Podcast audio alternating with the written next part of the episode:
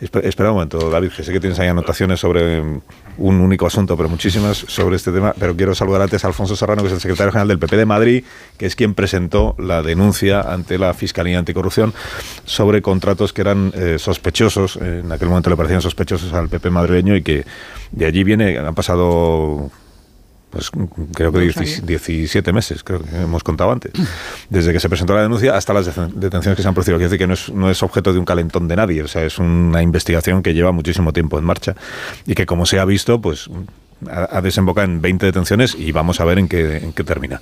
El señor Serrano, buenos días.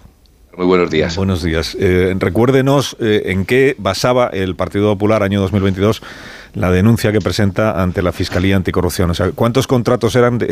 ¿Cuál era, qué, elementos llevaban a sospechar que pudiera haber habido irregularidades en la adjudicación de esos contratos o en, la contratación de esa empresa? Pues eh, básicamente había tres, ¿no? Eh, más allá de lo que supuso el, montante del contrato y el precio podía ser de las mascarillas, en un momento en el que todas las administraciones compraban efectivamente al precio que fuera para tratar de garantizar la seguridad de sus ciudadanos y de sus trabajadores, siempre evidentemente en el marco de la ley. Eh, más allá de, como digo, de, eso de, la cuestión del precio, vimos que se trataba de una empresa que no tenía ninguna experiencia del sector, que también ocurrió muchas veces en el caso de la pandemia, pero que además no tenía ningún tipo de experiencia también en contratación con China, que era el mercado del que todo el mundo se estaba proveyendo. ¿no? Y además, una empresa que, como bien se ha dicho en el programa, eh, venía de facturar cero euros en el año fiscal anterior al, de la pandemia y a partir de ahí, pues eh, viendo otras informaciones periodistas que fueron saliendo, fuimos uniendo un poco los, los cabos y vimos que había una serie de conexiones bastante sospechosas, ¿no? Entonces, a partir de ahí, vimos que esta misma empresa, pues efectivamente había contratado con el Ministerio de Interior, había tenido varios contratos en el Ministerio de Transportes y que al mismo tiempo le había servido de puerta para contratar con otras administraciones socialistas, como es el caso del gobierno de Baleares en tiempos de la señora Brengol y el gobierno de Canarias en tiempos del actual ministro de Territorial, el señor Ángel Torres. Cuando presentaron la denuncia, esta, esta última parte también la tenían eh, localizado? O sea, ¿ya había sospechas sobre contratos del gobierno de Baleares y el gobierno de Canarias o esto ha surgido después en el curso de la investigación y no estaba en el origen? En el, nosotros presentamos una primera, una primera denuncia, en, eh, creo que fue el, 12 de marzo del 22, luego siento que presentamos una segunda ampliación y en ese interín yo creo que fuimos incorporando algunas de estas, algunas de estas cuestiones, además de otra información que bueno que hemos ido adquiriendo, pero que por tratar de ser serios y rigurosos tampoco no, incorporamos la denuncia porque tampoco teníamos pruebas, ¿no?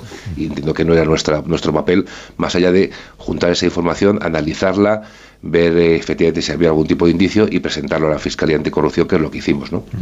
Y con, lo que tenemos hoy encima de la mesa, con lo que hoy se, se, conoce de la investigación, de las detenciones, de los indicios, del patrimonio de cada uno, ¿usted cree que este es el caso Coldo o es el caso Ábalos? ¿O es, o es qué caso es? Yo creo que este es el caso Ábalos, del que todo el mundo venía mucho tiempo hablando desde hace mucho tiempo, y si el Partido Socialista y el presidente del gobierno no lo atajan a tiempo, puede ser el caso Sánchez. Estamos hablando de una persona, eh, y objetivamente, que con todo mi respeto a los choferes y a los asistentes eh, en política, que no tenía capacidad de contratación, que no tenía capacidad de adjudicación. Y es muy difícil pensar o hacernos creer que una persona de su perfil tenía la capacidad para contratar y decidir contratos millonarios. Como bien decía la denuncia eh, o, el, auto que ha salido, según hemos leído, se, se beneficiaba de contactos con autoridades. Falta por saber quiénes son esas autoridades, ¿no? Autoridades, se entiende, políticas, ¿no? Falta, eh, como en estos casos, falta saber quién es la X de la ecuación o cuántas X hay en la ecuación. Porque evidentemente una persona, de ese, como digo, de ese perfil no puede hacer esto absolutamente solo, ni en el Ministerio de Transportes, ni en el Ministerio del Interior, ni en los gobiernos de, de Canarias y de Baleares, ¿no? Y recordemos, como bien se ha dicho aquí, que el señor Ábalos compatibilizaba su cargo de ministro con el de secretario de organización del Partido Socialista, es decir, eh, la persona con más poder del Partido Socialista después del secretario general. Decidía listas, decidía candidaturas, mandaba sobre las organizaciones territoriales, organizaba y diseñaba campañas y por lo tanto hay muchas dudas y muchas incógnitas. ¿no? Ese dinero que con el que se lucraron eh, era para beneficio personal o era para beneficio de partido. No olvidemos, y doy un, dato más, que la rama canaria eh, las personas presuntamente involucradas son las mismas que ya están imputadas por otro caso de mascarillas en Canarias y también relacionadas con la con, la, con, con el caso de Tito Berni, son los mismos.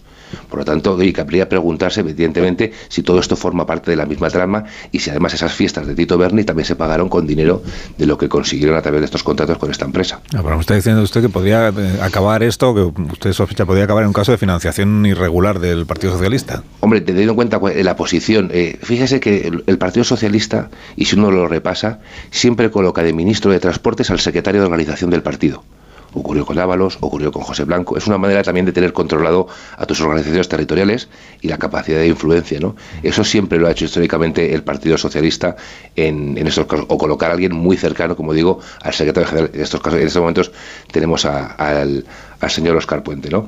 Pero la realidad es esa, ¿no? Y, lo que tiene que hacer el Partido Socialista es dar todas las explicaciones necesarias, ¿no? Porque, y las tendrá que dar, si no las da ante los medios de comunicación, desde luego que esas personas que están en estos momentos procesadas tendrán que darla ante la Guardia Civil y ante la justicia y los tribunales, ¿no? ¿Ustedes, presentaron esta denuncia para desquitarse de la que el PSOE había presentado contra el hermano de Isabel Díaz Ayuso?